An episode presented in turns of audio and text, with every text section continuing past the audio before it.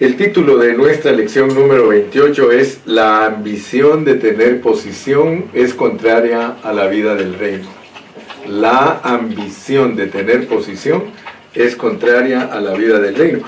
Les dijimos que íbamos uniendo los pasajes porque la Biblia la tenemos que estudiar bajo contexto. Y ahora que llegamos a esta parte del capítulo 20 y versículo 20, llegamos al capítulo 20 y versículo 20. Vamos a leer del 20 al 28. La palabra de Dios dice en el nombre del Padre, del Hijo y del Espíritu Santo. Entonces se le acercó la madre de los hijos de Zebedeo con sus hijos, postrándose ante él y pidiéndole algo. Fíjate que la cosa de pedir algo sigue, porque en la lección anterior vimos que Pedro dijo, bueno, ¿qué nos vas a dar? Y el Señor le dio una parábola acerca de lo que él va a pagar por el que es contratado por él para cuidar su viña. Y el pago, pues, es un denario que es heredar el reino, que es ser correyes juntamente con Cristo en el milenio. Entonces ahora dice, Él le dijo, ¿qué quieres? Aleluya.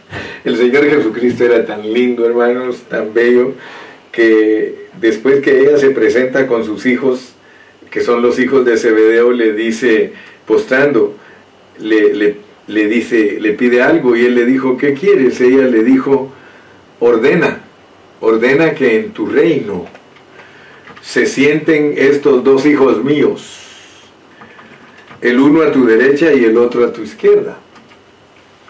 Entonces Jesús respondiendo dijo, no sabéis lo que pedís. Podéis beber del vaso que yo he de beber y ser bautizados con el bautismo con que yo soy bautizado. Y ellos le dijeron, podemos. Aleluya. Él les dijo, a la verdad, a la verdad, de mi vaso beberéis y con el bautismo con que yo soy bautizado seréis bautizados, pero el sentaros a mi derecha y a mi izquierda no es mío darlo, sino a aquellos para quienes está preparado por mi Padre. Cada vez que nos metemos a estudiar la Biblia, hermano, nosotros encontramos que no sabemos nada, hermano encontramos que si Dios no nos abre nuestros ojos y no nos revela la verdad, nosotros hermanos nunca vamos a entender en esta vida lo que Dios nos ha concedido. Por eso Pablo es muy explícito y dice que él ora para que Dios le abra los ojos a los efesios, para que puedan ver cuál es la esperanza del llamamiento.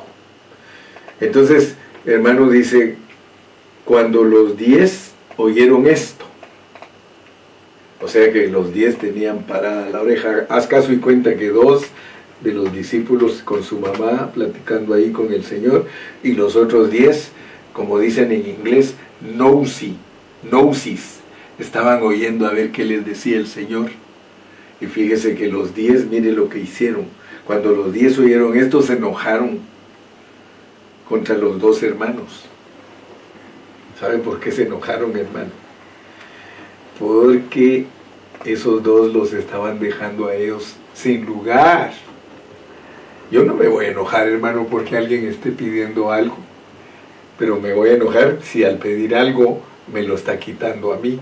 O sea que los dos se pensaban igual. Los dos se pensaban igual. Entonces mire lo que Jesús les, ya, les dice llamándolos les dijo, hey, vengan, vengan, vengan. Ustedes saben que los gobernantes de las naciones se enseñorean de ellas y los que son grandes ejercen sobre ellas potestad. Mas entre vosotros no será así, sino que el que quiera hacerse grande entre vosotros será vuestro servidor y el que quiera ser el primero entre vosotros será vuestro siervo. Como el Hijo del Hombre no vino para ser servido, sino para servir y para dar su vida en rescate por muchos. Bueno, qué lindo, hermano. Qué bueno que estamos aprendiendo la palabra de Dios. ¿No te parece, hermano, que está lindo esto? A mí se me hace tan fascinante, hermano. Mira, cuando yo me meto a la palabra, yo me meto a, tocar a Dios. Y al estar eh, leyendo yo estos pasajes, porque yo los leo y los leo y los leo y los leo y los leo y los vuelvo a leer y los leo y los leo y los leo y los vuelvo a leer, se podría rayar el disco. Y yo siempre me pongo a pensar, dije, dije yo dentro de mí, bueno, en el capítulo 20, porque yo quiero que tú sepas que yo medito la palabra.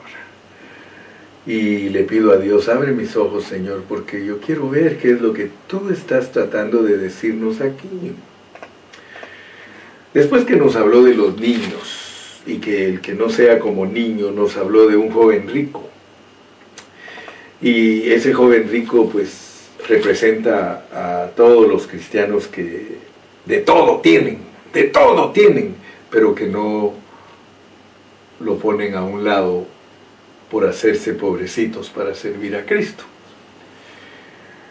Y entonces explicó que el reino es un pago que Él va a dar para los que se dejan contratar y gloria a Dios que entendimos que el pago de los postreros se los van a dar primero que los primeros.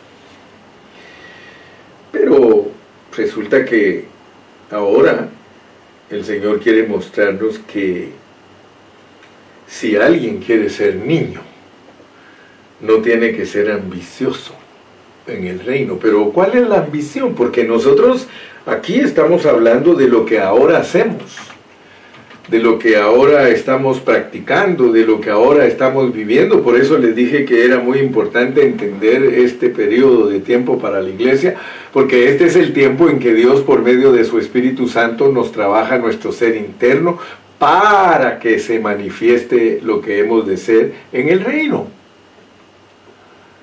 Nos habla de niños, nos habla de una recompensa, pero ahora Él quiere que entendamos que si nosotros queremos heredar el reino, nosotros no tenemos que ser ambiciosos en el trabajo del reino, porque como ya entendimos que somos contratados, ser contratados, hermano, es hacer el trabajo del Señor en su viña. La viña del Señor es la iglesia. Y ahí donde Dios nos ha puesto a trabajar a nosotros, nosotros tenemos que hacer un trabajo, pero tenemos que ser cuidadosos de cómo hacemos el trabajo. Porque aquí los discípulos están manifestando su deseo de autoridad. Hay algo, hermano, que nos debe de llamar la atención cuando nosotros estudiamos esto, hermano. Y es de que en la vida de la iglesia es muy fácil querer ser una persona que tiene autoridad. En la vida de la iglesia, en la vida del reino, hermano, hay la tentación de querer ser líderes. Hay la tentación de sobresalir. Hay la tentación de ser los que mandamos, hermano. Por eso es que debemos de tener mucho cuidado cómo nos conducimos en el reino de Dios, cómo nos conducimos en la vida de la iglesia. Pablo era muy recomendador y le dijo a Timoteo que se fijara bien cómo se conducía en la vida de la iglesia, hermano. A mí me da mucha tristeza porque yo, hermano, escucho predicadores en los púlpitos y aún predicadores que son bien orgullosos en las calles, hermano hay predicadores que en la calle, hermano, hijuela, perdone mi expresión, soy un chapín, así hablan los chapines, dicen, hijuela. Hermano, me pongo a ver a esas personas con qué prepotencia predican la palabra del Señor. Y por eso yo siempre le digo, Señor, ayúdame a ser un siervo, a ser un siervo, porque aquí dice como el Hijo del Hombre no vino para ser servido, sino para servir y dar su vida. No me gusta decir nombres porque no me quiero meter a problemas, pero yo veo predicadores ahí que los hermanos les gusta poner y son unos predicadores orgullosos, prepotentes, hermano, pedantes, groseros, hermano, para hablar la palabra del Señor. Y cómo hay hermanitos que los toleran, es lo que yo a veces digo, cuánta ceguera espiritual hay en el pueblo de Dios, hermano. Porque hay hermanos que les celebran a esos hermanos y dicen la sana doctrina. Qué bueno que fulano dice la verdad. Siga adelante, hermano. Y los animan para que sigan perdiendo el galardón que Dios les tiene. Para que sigan perdiendo su recompensa porque la Biblia es clara. Pedro dice que nosotros tenemos que cuidar a los hermanos con ternura, con amor, y que tenemos que ser pastores conforme al corazón de Dios, hermanos. Entonces por eso a mí me, me asusta la condición de esos predicadores. Entonces ahora queremos entender, hermano, que la ambición de tener posición en la vida de la iglesia, en la vida del reino, es contraria a lo que Dios quiere de nosotros. Aquí podemos ver, hermano, que la ambición de ser grandes, de ser líderes, de ser superiores a los demás, hermano, quiero que tú veas que eso no viene de la creación. El hombre no fue creado así. El hombre fue creado perfecto, el hombre fue creado humilde, hermano pero hay alguien que se sublevó, hay alguien que se quiso creer superior a Dios. Y tú puedes encontrar eso en Ezequiel 28 y en Isaías 14. Allí Dios usa a unos reyes para hablar de Satanás. Y allí cuando tú lees esas historias son el sello del orgullo esos reyes fueron orgullosos y altivos y Dios los usa para como una metáfora para hablarnos de Satanás. Satanás que originalmente era un querubín, que era un arcángel, pero en determinado momento él quiso ser igual a Dios y se rebeló en contra de Dios. Esa es la naturaleza caída del diablo. Cuando nosotros anhelamos ambicionamos poder en el liderazgo, que queremos ser mejor que otros hermanos, nosotros estamos actuando como la encarnación del diablo, hermano. Satanás se inyectó en el hombre y por eso le dañó su naturaleza humana y desde entonces el hombre quiere ser el jefe. Hay un dicho entre los mundanos me recuerdo yo que cuando trabajaba en una compañía donde todos querían ser jefes, siempre decíamos muchos jefes y pocos indios. La realidad es que el orgullo del hombre viene de Satanás. Hermano, el orgullo es parte de la naturaleza caída del hombre. El daño que le hizo el diablo al hombre lo hizo orgulloso. Y por eso es que vemos a estos dos hijos de Zebedeo, que ellos nada menos uno quería sentarse a la derecha y, otra, y, otra, y otro a la izquierda en el reino. Y que si el Señor lo que hizo fue exponer la, o exponerlos y mostrar la ambición que tenían esos discípulos y que era una ambición diabólica. ¿Sí? Los otros diez estaban indignados porque eh, lo que esos dos le pedían al Señor, eh, estaban eh, queriéndoles quitar lo que ellos también tenían ambición. O sea que la ambición de los diez era la misma ambición de los dos, hermanos. Y Dios pone todas estas cosas porque Él nos quiere dar el reino. O sea que ya entendimos que, que Dios nos dé el reino depende de Él, pero también nos da chance. O sea que él dice, ok, dice, si ustedes son humildes, si ustedes se asocian con los humildes, si ustedes verdaderamente eh, quieren heredar el reino, entonces lo que tienen que hacer es esto y esto y esto. Y nosotros debemos de ser avisados de este problema, porque muy dentro de nosotros, nosotros tenemos también el deseo de ser líderes como lo tenían esos pobres ahí. ¿Sí? A ninguno de nosotros nos gusta estar bajo las órdenes de otros ¿Tú ya sabías eso? Que nuestra naturaleza humana y caída no nos permite estar bajo, bajo autoridad. Y quiero decirte pues que si nosotros no aprendemos a estar bajo autoridad, es imposible que nosotros podamos verdaderamente heredar el reino. Nosotros no podemos heredar el reino si no aprendemos a estar bajo autoridad. ¿Te acuerdas tú de aquel centurión que cuando el Señor Jesús le dijo que iba a ir a su casa para sanarle a su criado, él le dijo, no Señor, no vayas, solo di la palabra y yo, sé que si tú das la palabra, allá va a pasar algo. ¿Por qué? Porque tus ángeles, que son los que llevan la sanidad divina, ellos al oír tu mandato, ellos van a donde tú los mandes.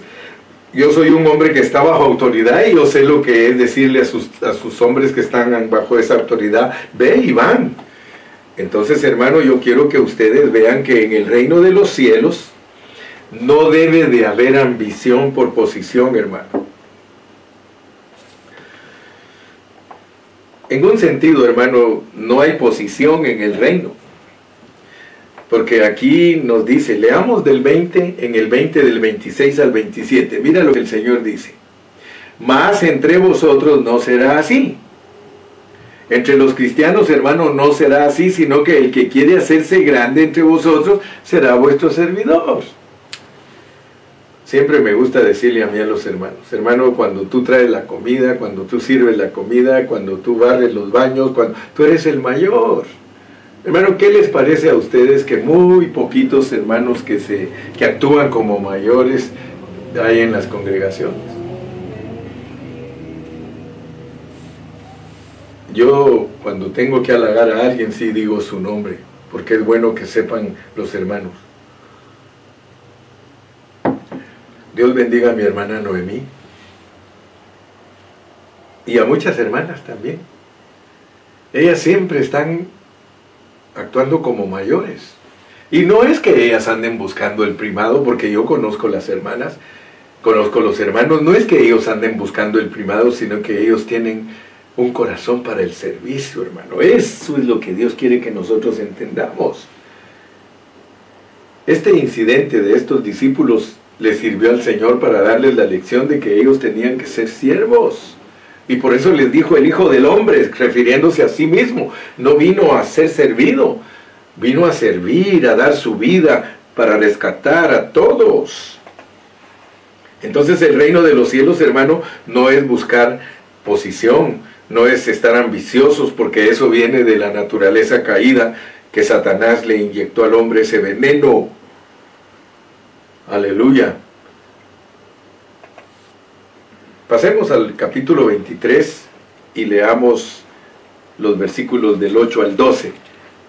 Siempre bajo, esa, bajo ese factor de que en el reino de los cielos no debe haber ambición de posición, porque eso es contrario a la vida del reino. Recuérdate siempre, en tu congregación tú no tienes que estar buscando posición. Busca cómo servir para ser un mayor. Acuérdate, todos los hermanos mayores en las congregaciones son los hermanos que sirven, ellos son los mayores.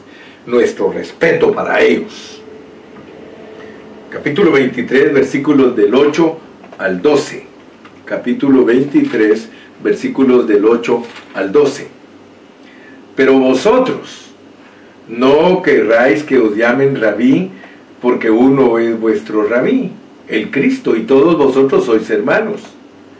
Y no llaméis Padre vuestro a nadie en la tierra, porque uno es vuestro Padre, el que está en los cielos. Ni seáis llamados maestros o preceptores, porque uno es vuestro Maestro, el Cristo el que es el mayor de vosotros sea vuestro siervo. Porque el que se enaltece será humillado y el que se humilla será enaltecido. Y luego, después de eso, habla de hipócritas, hipócritas, hipócritas, hipócritas, hipócritas, hipócritas, hipócritas, hipócritas. Por eso les dije ayer en el mensaje de Efesios número 60, les dije que hay prohibición de llamar papá y de llamar maestro a los hipócritas, a los hipócritas, porque Pablo no era hipócrita y a él, él mismo dijo que él era papá de los hermanos que él había engendrado por el Evangelio. Y él mismo le dijo a Timoteo y a Tito que era papá de ellos. Así que vimos también que Jesús dijo, mi padre, mi madre y mis hermanos son los que hacen la voluntad de mi Padre que está en el cielo. Entonces, ¿qué es lo que significa no llamar papá ni llamar maestro a alguien aquí en la tierra cuando es hipócrita? cuando no hace la voluntad de Dios y los fariseos son puestos aquí en la palabra de Dios como ejemplos de maestros y de padres que eran unos hipócritas. Por eso nosotros tenemos que tener mucho cuidado porque nosotros no tenemos que ser como los escribas y los fariseos. El Señor a ellos los rechazó y siete veces les dijo, ay, ay, ocho veces, ocho veces les dijo, ay, de los fariseos hipócritas.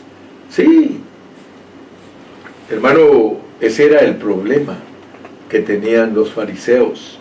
Ahora, ¿cuál es la carga de nosotros? ¿Cuál es la carga del hermano Carrillo al estar enseñándoles este factor de Mateo, capítulos del 19, perdón, eh, los capítulos del 20, del 23, 20, 21, 22 y 23?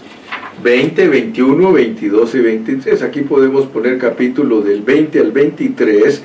El Señor habló de que no tenemos que ser ambiciosos y nos pone de ejemplo a los líderes religiosos. Nosotros como pastores, como ancianos, como diáconos, como servidores, nosotros tenemos que tener mucho cuidado y nuestra carga debe de ser no darle lugar a Satanás con su ambición, porque la ambición nace en él. La ambición es contraria al reino. Aleluya. En la vida de la iglesia, por su misericordia y por su vida, nosotros tenemos que aprender a rechazar toda clase de ambición. Hermano, cada pensamiento de bendición, hermano, debe de ser el que nos gobierne. Cada pensamiento de bendición, no pensamientos de ambición. ¿Sí? ¿Cuántos de ustedes saben que Satanás es la encarnación misma de la ambición, del orgullo? ¿Sí? Es bien importante que nosotros entendamos, hermano, que el Señor no quiere que nosotros andemos ambicionando puestos en la vida de la iglesia. ¿Sabe usted que debido a la ambición de puestos es que la iglesia tradicional se degradó totalmente? Se degradó totalmente porque se le metió a un hermano y el hermano ese era bueno, si murió como mártir, pero no supo enseñarles a los hermanos que no tenían que tener jerarquías. ¿Sí? Ese hermano existió en el siglo primero, allá por el año 107 se murió, pero él existió entre los pioneros del Evangelio. Y él dijo que los obispos eran encargados de regiones de iglesias locales. Y él fue el primero en llamar a la iglesia iglesia católica. Y de allí Ignacio, Ignacio de Antioquía. Y él de ahí en adelante enseñó que habían hermanos que eran jerarcas, que tenían autoridad sobre otros hermanos, aun cuando la Biblia dice que entre nosotros no tenía que ser así, ellos hicieron sus, sus jerarquías y las fueron aumentando durante toda la historia. Ya después no habían obispos nada más, habían arzobispos. Y después de arzobispos se inventaron otro puesto más grande. Sí, conforme la gente iba estudiando y conociendo más la Biblia, ya habían eh, cardenales. Y después de cardenales ya dijeron, bueno, tiene que haber un jefe entre los cardenales y así que vamos a elegir un papa. Y entonces ellos ahora tienen infinidad de jerarquías. Pero lo tremendo es que la iglesia evangélica también está llena de jerarquías, las cuales Dios aborrece, hermano. ¿Sabe por qué? Porque vamos a ver cómo es el rey de nosotros cuando vino a esta tierra. Leámoslo en el 21, versículos 4 al 9. Capítulo 21, versos 4 al 9. Dice, todo esto aconteció para que se cumpliese lo dicho por el profeta cuando dijo, decida la hija de Sión, he aquí tu rey viene a ti manso y sentado sobre una asna, sobre un pollino, hijo de animal de carga. Y los discípulos fueron e hicieron como Jesús les mandó, y trajeron el asna y el pollino y pusieron sobre ellos sus mantos, y él se sentó encima, y la multitud, que era muy numerosa, tendía sus mantos en el camino, y otros cortaban ramas de los árboles y las tendían en el camino. Y la gente que iba delante y la que iba detrás aclamaba diciendo, Osana al Hijo de David, bendito el que viene en el nombre del Señor, Osana en las alturas. ¿Sí? Ahora, este pasaje, al leerlo, pareciera que no tiene nada que ver con la ambición y buscar la grandeza. Pero aquí el Señor, verdaderamente, siendo un verdadero rey, nos muestra que no tenía ambición. Hermano, él como rey se fue en un asno en un pollino, en un pollino de animal de carga. Ahora fíjense pues, él no vino mostrando ambición siendo un rey. Él en realidad era rey, el reino estaba ahí con él, el reino era él. ¿Sí? Y el pueblo estaba por él. Pero, ¿cómo entró él a Jerusalén? Él no entró en un corcel, él no entró en un caballo de esos de raza, de esos caballos egipcios, hermano. No, él vino como el único rey montado sobre un pollino, un asno. ¿Por qué? Porque él verdaderamente era una persona genuinamente humilde. Sí, vino sobre un burro, él era un rey genuino en humildad, ¿sí? Pero él no vino en apariencia de humildad, hermano, porque hay hermanos que tienen apariencia de humildad. Yo siempre le digo a los hermanos, y a veces los he enfrentado, le digo, ¿sabes qué, mi hermano? Tú tienes apariencia de humildad, pero tú no eres humilde, porque cuando ya te piden cosas que, que son para en pro de la iglesia, no las quieres hacer. Entonces a mí no me vas a pantallar porque hay hermanos que quieren apantallarlo a uno con una humildad falsa. Ay, hermanito, ¿cómo está mi hermanito Garfilio? Sabes que muchas veces así me han tratado hermanos y yo digo, este tiene un demonio, un demonio de falsa humildad. Sí, porque muchas veces yo he llegado y me tratan bien humilde y cuando ya les digo lo que hay que hacer en la vida de la iglesia, se oponen entonces no me anden con cuentos diciéndome que son humildes. Aquí sí tengo un rey humilde, genuino. Jesús cuando entró a Jerusalén en su entrada triunfal sobre un asno, él no entró con apariencia de humildad, no hermano. Él entró en una manera humilde. Aleluya. Él entró a la ciudad, hermano, en una manera humilde. Cuando la gente le hablaba, hermano, cuando la gente le hablaba se daba cuenta que verdaderamente eran humildes. Y muchos hermanos dicen que se quitaron hasta sus vestidos y los tiraron para felicitarlo porque venía él triunfante. Pero nosotros debemos de entender qué significa esto, hermano. ¿Qué significa que, que el rey venía humildemente? Él venía sin apariencia, hermano él de verdad era humilde, él no hablaba por sí mismo ni de sí mismo, sino que hablaba del Padre Celestial. Él cuando entró triunfante, él habló la palabra de su Padre Celestial. Y cuando, cuando los fariseos vieron, hermano, que la gente le dio una bienvenida a Cristo como el Rey, hermano, ellos se pusieron celosos. ¿Sí? ¿Sí? Pero ellos pretendían, pues, porque ellos querían engañar a la gente haciéndose pasar por religiosos. ¿Sí? Ellos estaban celosos de Jesús, hermano.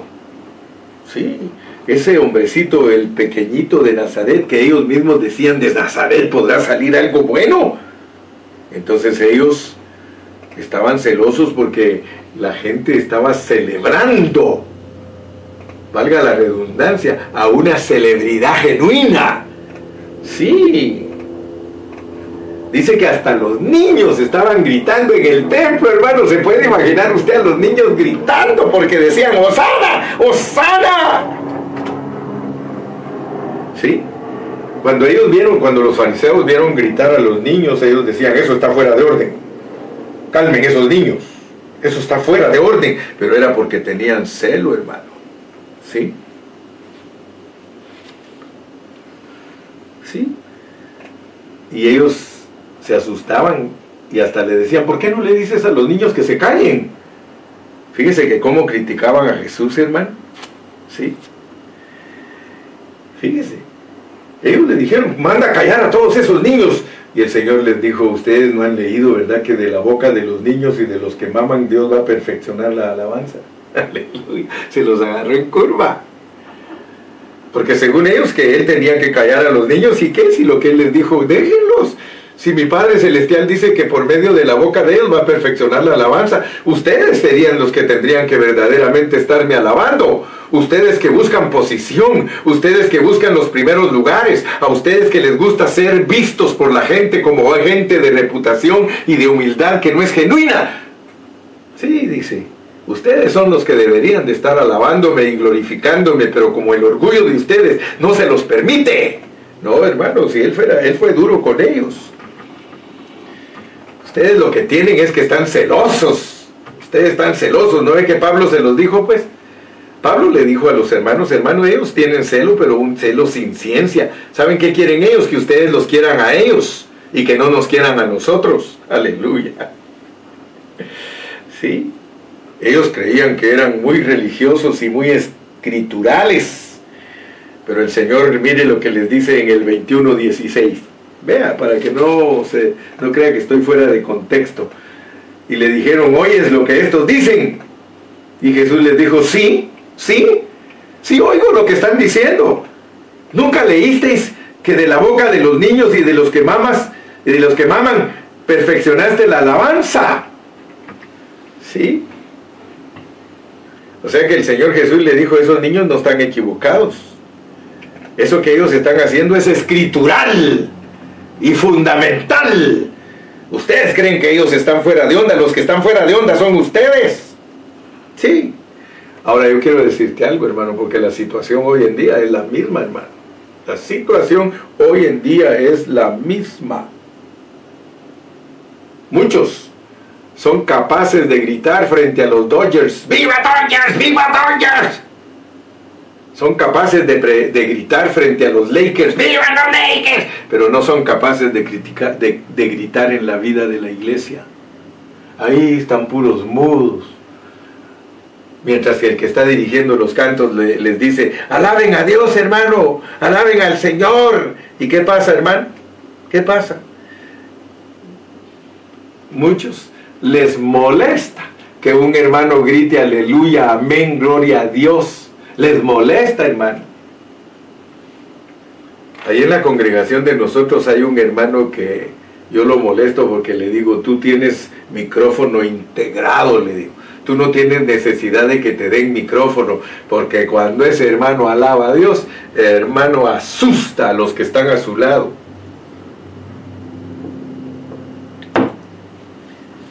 De la boca de los niños y de los que maman fundaste la fortaleza y perfeccionaste la alabanza, hermano. Gloria a Dios. Te das cuenta que cuando uno está buscando puestos como líder, con ambición, uno se opone a todo lo que los hermanos hacen. Todo. Cuando alguien busca posición en la iglesia y quiere ser reconocido, de todo se opone. Si miran que están gastando un poquito en arreglar la iglesia, eso está muy caro. ¿Para qué gastan eso? Eso se debería de dar a los pobres, puros judas. Le regalan algo al pastor, ¿para qué le van a dar al pastor si el pastor tiene? Judas no se gozan cuando los hermanos bendicen a las, al pastor, a los siervos de Dios. Ellos siempre tienen complaint, ellos siempre tienen eh, reclamos, como los fariseos. Oh, leamos otro poquito, leamos otro poquito. Mateo 21, del 23 al 27. 21 del 23 al 27. Cuando vino al templo, los principales sacerdotes y los ancianos del pueblo se acercaron a él mientras enseñaba y le dijeron, ¿con qué autoridad haces estas cosas? ¿Y quién te dio esta autoridad? Respondiendo Jesús les dijo, yo también os haré otra pregunta, y si me la contestáis, también yo os diré con qué autoridad hago estas cosas. El bautismo de Juan ¿De dónde era? ¿Del cielo o de los hombres? Ellos entonces discutían entre sí diciendo, si decimos del cielo nos dirá, ¿por qué pues no lo creísteis? Y si decimos de los hombres, tenemos al pueblo, porque todos tienen a Juan por profeta. Y respondiendo a Jesús dijeron, We don't know, no sabemos. Y él también les dijo, tampoco yo os digo con qué autoridad hago estas cosas. Fíjense pues, el jefe de los sacerdotes tenía una posición elevada en la religión de los judíos. Los ancianos eran personas venerables para los judíos y ellos vienen ahora y le preguntan al Señor que con qué autoridad Él hace las cosas que está haciendo. Se estaban refiriendo a que por qué les volteó las mesas, que por qué les dejó ir las palomas y por qué les tiró todas las monedas. Ahora fíjense pues, porque aquí tenemos que entender lo que es la ambición y la autoridad, porque esto conecta estos dos pasajes. Aquí en esta parte de Mateo, nosotros tenemos que darnos cuenta que cosas tales como lavarse las manos, comer, todo eso va conectado con los capítulos 15 y 16.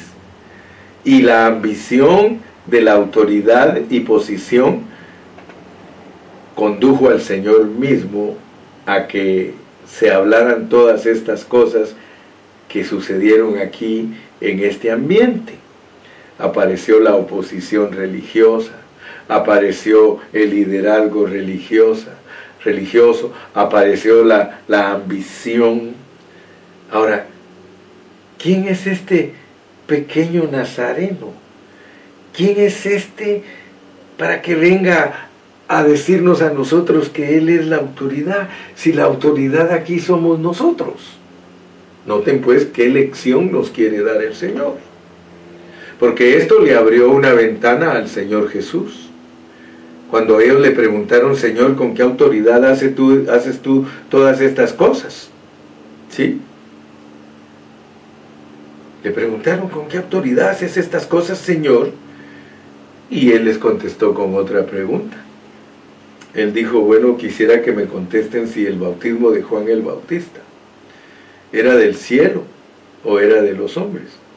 Y como no le contestaron, él les dijo, pues yo tampoco les voy a decir a ustedes con qué autoridad yo saqué a todos los vendedores del templo. ¿Sí? Ahora, los sacerdotes, los ancianos, ellos se dieron cuenta que tenían un problema, hermano. Tenían un problema. Y por eso se llamaron los unos a los otros, ey, ey, vengan, vengan. Miren, si le decimos que, es de Dios, van a decir, Él nos va a decir que, que por qué no lo aceptamos. Y si le decimos que es de los hombres, pues se van a poner contra nosotros los del pueblo, porque a él lo tienen como profeta. Entonces yo tampoco les digo con qué autoridad yo hago estas cosas. Ahora fíjense, el Señor aquí, Él continuó diciendo, ¿sí? Él, él continuó, leamos 21 del 28 al 31, 21 del 28 al 31, dice, pero ¿qué os parece? Un hombre tenía dos hijos, y acercándose al primero le dijo, hijo, ve hoy a trabajar en mi viña. Respondiendo él dijo, no quiero, pero después arrepentido fue. Y acercándose al otro le dijo de la misma manera y respondiendo él dijo, sí Señor, voy, y no fue. ¿Cuál de los dos hizo la voluntad de su padre? Dijeron ellos, el primero. Jesús les dijo, de cierto digo que los publicanos y las rameras van delante de vosotros al reino de Dios. Fíjese hermano, qué tremendo. Cómo el Señor agarró a todos ellos en curva. Porque por esta parábola el Señor Jesucristo les está diciendo que a todos ellos que ambicionaban posición, solo era gente religiosa. Solo eran gente que aunque les decía ya leyeron esto, ya leyeron aquello, se los agarraba en curva porque no eran gente genuina, era gente de apariencia. Entonces el Señor le dice que las personas malas, los gentiles, nosotros, la iglesia, aleluya, Él la iba a usar para que su nombre fuera glorificado. Y por eso yo me gozo, hermano, porque ahora que he estado predicando Efesios, les he dicho a todos ustedes que qué maravilloso que Dios a nosotros como su esposa no nos escogió porque éramos religiosos. Dios no escoge a los que van a reinar en el milenio porque son religiosos o espirituales o porque son buenos o porque ya los ya cambiaron de vida. No, Señor. Dios nos escoge a nosotros porque nosotros tuvimos que ser pasados, pasados por el trapeador.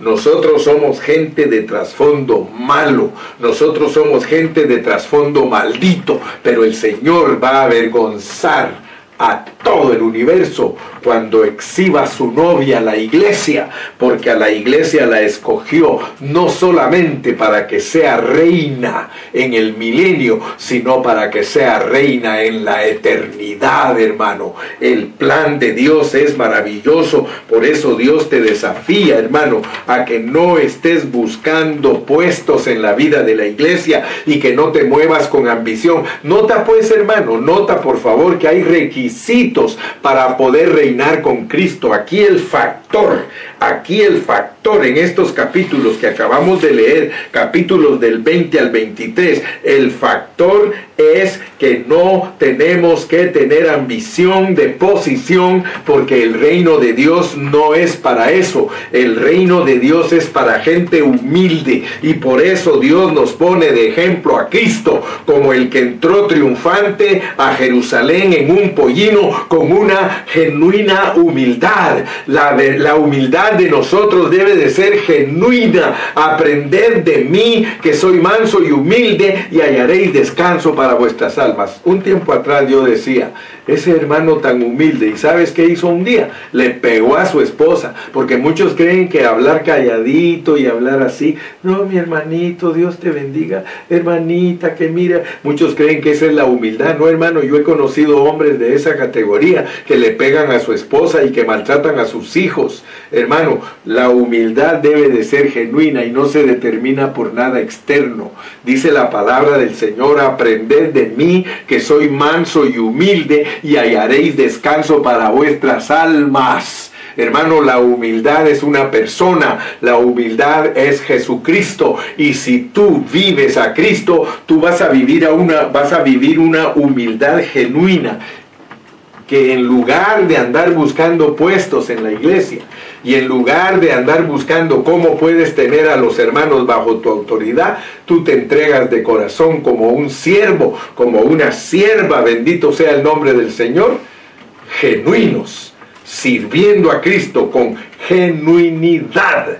Hermano, que los hermanos vean. Por eso, ahora que he estado hablando de la iglesia gloriosa y que te dije que la iglesia gloriosa viene a la existencia por la santificación y la purificación que Dios efectúa dentro de nuestro ser y que lo logra, bendito sea su nombre, a través también de sustentar a su iglesia y de pastorearla con ternura. Entonces hay muchos requisitos para que nosotros podamos entrar al reino. Pídele a Dios, hermano, que esos requisitos Dios te los conceda a ti, porque ya nos dimos cuenta que la dádiva, que es la salvación, es gratis, mientras que la recompensa es por el contrato, si no andamos ambiciosos buscando nuestra comodidad para mandar, hacer y deshacer. No, mis hermanos. En una vida humilde, poniendo en alto el nombre de Cristo Jesús. Oremos, Padre, gracias porque en este momento nos diste nuestra lección número 28, la cual tiene que ver con no buscar en el liderazgo ni en el servicio eh, tener eh, jerarquías y tener ambición de mandar nosotros a la gente, Señor. Ayúdanos a entender que la humildad y la mansedumbre es una persona que tiene que ser vivida por nosotros para que podamos ser victoriosos y que podamos ser los siervos y las siervas que heredan tu reino. Gracias que nos estás hablando con muchos elementos para establecer factores. Señor, Bendigo a todos mis hermanos y el pueblo de Dios dice, amén y amén.